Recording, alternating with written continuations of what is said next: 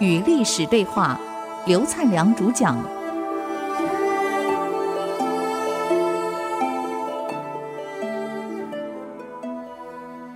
欢迎回来与历史对话，我是刘灿良。我们谈到东晋亡国了，这个从晋开国皇帝到东晋的亡国，我们数了一下，从我们讲了这么长的这个晋朝的历史，我们发现没有一个皇帝是像样的。都是喝酒、女人、游乐，而且残暴，而且内斗。一个组织最怕的领导人德性不够，所以德薄而位尊，必亡。是《易经》讲的，德不足，位置坐这么高，最后一定灭亡。晋的皇帝基本上没有一个有德性的。我不明白，这么奇怪，也没有一个想到把国家治理好的。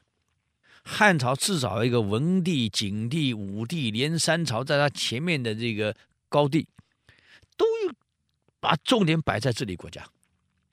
其实整个汉朝的皇帝不行，只有桓灵二帝昏庸，其他都很好，只是外戚太强势了，而导致汉的灭亡，并不是汉的皇帝太烂。而晋呢，甚至皇帝太烂了。晋亡了以后，南北朝对峙下的宋齐梁陈，南朝的四朝皇帝基本上开国的也都还行，到后面也是一塌糊涂。要不然怎么可能朝代更迭会如此迅速？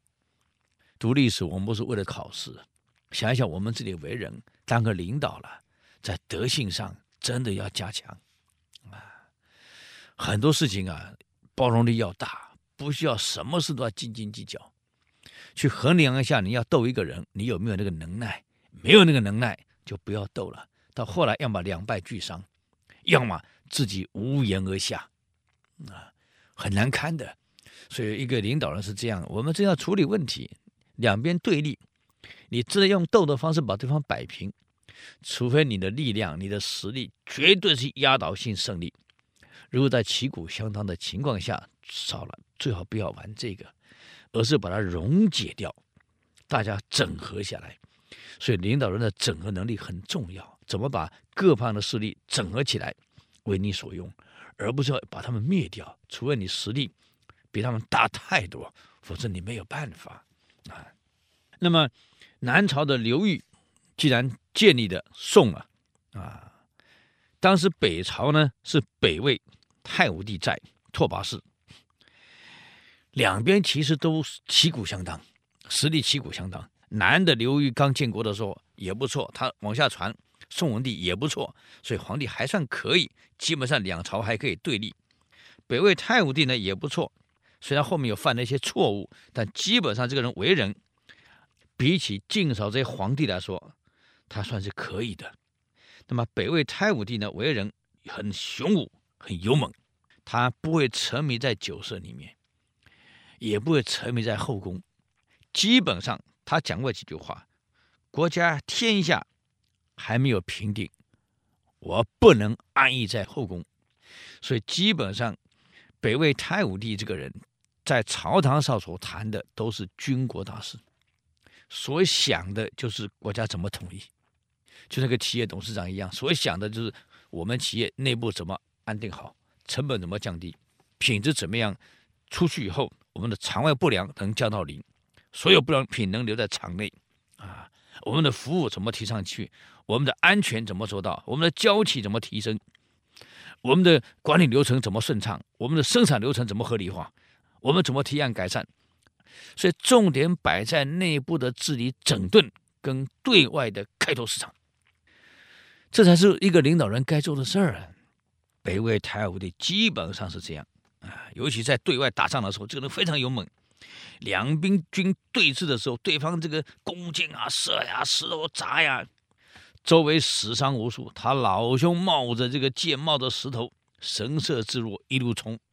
将士们一看皇上往前冲，当然跟着冲，所以尽力拼杀。因此，这些将领们在战场上对他非常的佩服，对外的拓展非常佩服，对内的治理整顿，在吏治整顿上，他以身作则。一个干部们最担心就是腐败、贪污、生活奢华。生活奢华后一定会腐败。为了这样，这个皇上带头生活非常简朴，饮食、衣服就是刚好够用，绝对不超过。你想皇上这样，下面人敢太过分吗？当然不敢。那么我们举个例子，有大臣人建议他。这个京城啊，我们的这个皇城啊，城墙不够强大，不够巩固啊，要求皇上巩固城墙来保卫安全。啊，还举了例子，说《易经》上这样认为：王公一品险要，用于保卫国家，所以京城要盖得非常的易守难攻，城墙加厚加高，而且也引用萧何的话说：“天子以四海为荣，宫殿不雄壮华丽。”显不出威武，是当年这个萧何在帮刘邦盖皇城的时候，盖得非常的大，非常的豪华雄武。刘邦问他干嘛盖这样子啊？哎呀，皇上，你以四海为家，四海诸侯来攻，你的皇城如果不雄壮、不宏伟啊，你征服不了四方。这是当时萧何讲的话。那么他来引萧何和的话呢，来给魏太武帝解释。所以我们皇城要扩大，城墙要加固。魏太武摇摇头说了一句话：“你们说的都对，果然还有一句话你们忘了说：国家的兴盛在德政，不在险要。”这吴起讲过这样的话：国家呀兴衰，其实在德政，不在你地势险不险要。再险要，德政不足。还是浮掉？难道秦朝的地势不险要，咸阳地势不险要啊？还不是完呢？这个我举个例子，被我征服的赫连勃勃啊，赫连勃勃被他征服掉了。赫连勃勃为了加固他的城墙，那个土啊，先用蒸蒸过以后啊，变得很坚硬啊，就是那烧砖一样，烧完后再去筑那个墙，牢固的不得了。一样被我给攻破了，征服了，所以又当如何？啊，萧何讲的话，你们只听懂一半。刘邦那个时候已经天下统一了，四方来朝，他需要一个大的宫殿，否则这么多来朝的人装在哪里？那没地方坐呀。不能坐到外面去啊！房子小，四方这个诸侯王来朝，上百人，你家住哪里？啊，安住在哪里？而且国家有各部会，首长这么多，在哪里办公啊？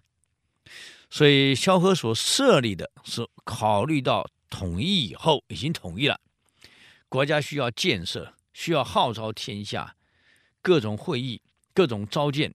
他需要大的场地，否则无法容纳。这是萧何当时的特殊情况。我现在国家没统一，不能学他啊！你看他多理性。接着呢，还有哪些事儿呢？我们再休息一下，再回来与历史对话。